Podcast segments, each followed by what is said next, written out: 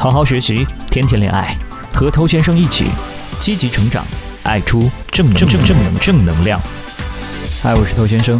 聊天这件事情对于很多人来说确实非常麻烦。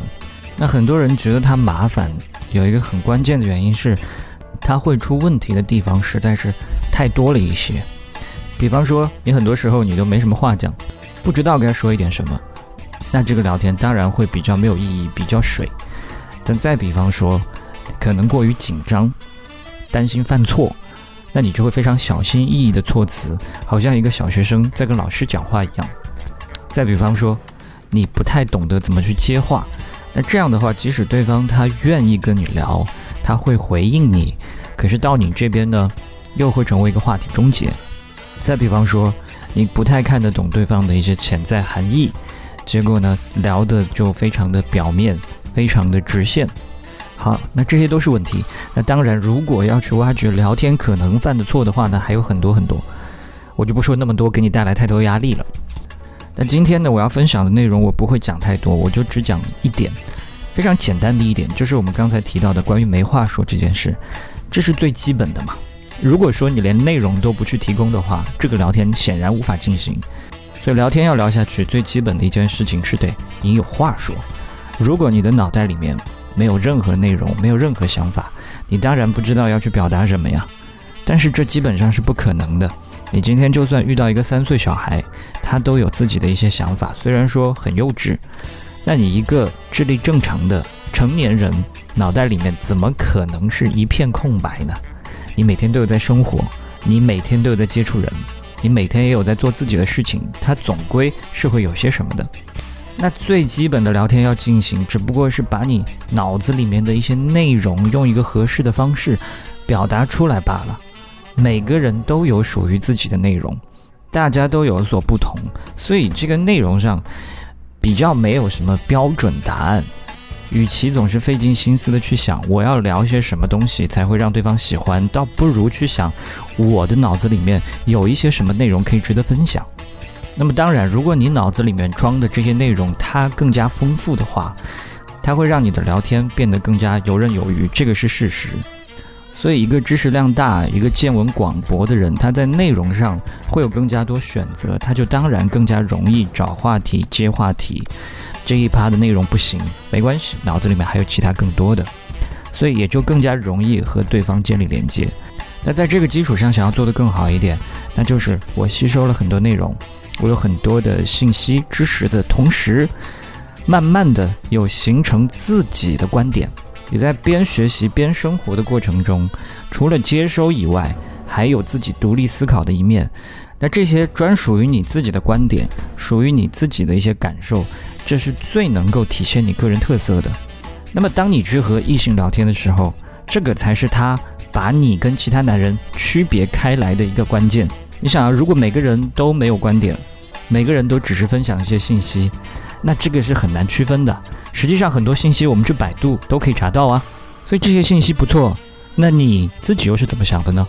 如果你可以拥有属于你自己个人化的一些想法，有自己的主见，当然会更加被人欣赏。好，那有一个问题就来了：如果我就没有那么多知识，我就没有那么多内容在我的脑袋里面，那怎么办呢？我就是个普普通通的人。我过着普通的不能再普通的生活，没有那么多时间、精力、知识、爱好，以至于没有那么多可以分享的内容。那应该怎么办？我的见闻非常有限，所以就没有办法聊好天了吗？那倒也不是。那我们刚才说了，这内容当然非常重要，但如果说你的人生经历还非常有限，你积累的东西倒没有到那么的丰富，该怎么办？好，我们来说回这个内容。内容怎么样呢？除了它多以外，丰富以外，还有一个非常重要的重点，就是你的表达是不是精彩？什么意思呢？同样的一件事情，你用不同的方式去表达，是会产生不同情绪的。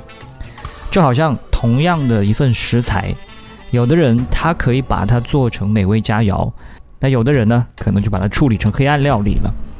所以，同样一件事情，因为你的表达方式的不同，是会给人不同的感官的。举一些简单的例子，比方说你现在想要表达当时某种伤心的情绪，它就可以有不同方式。你可以说他哭了，你也可以说他当时嚎啕大哭，你还可以说他当时的哭声让我觉得心在滴血。那当你要形容某个东西非常好吃，你也可以说哦太好吃了，你也可以说我忍不住流口水，你还可以说我可以一个星期不吃米饭，但是绝对不能不去吃他家的招牌菜啊。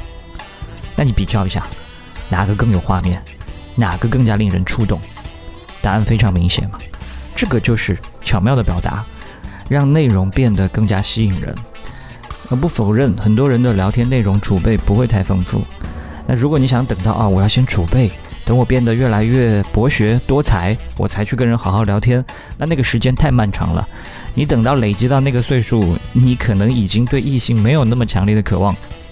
那另外，如果你的内容储备的非常丰富，表达方式却很糟糕的话呢，这也会让对方觉得有些沉闷无聊，就好像在听高中老师讲课一样。所以从今天开始，你应该去练习不同的方式表达，把原本普通的一件事情变得更加有趣，把有趣的事情变得更加的绘声绘色。你不妨去把之前和其他人聊天的一些聊天记录翻出来。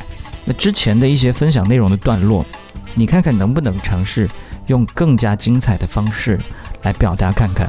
那随着你不断的练习，你会更加习惯这样的方式和人交谈，也更加容易让对方进入你所描绘的这个世界了。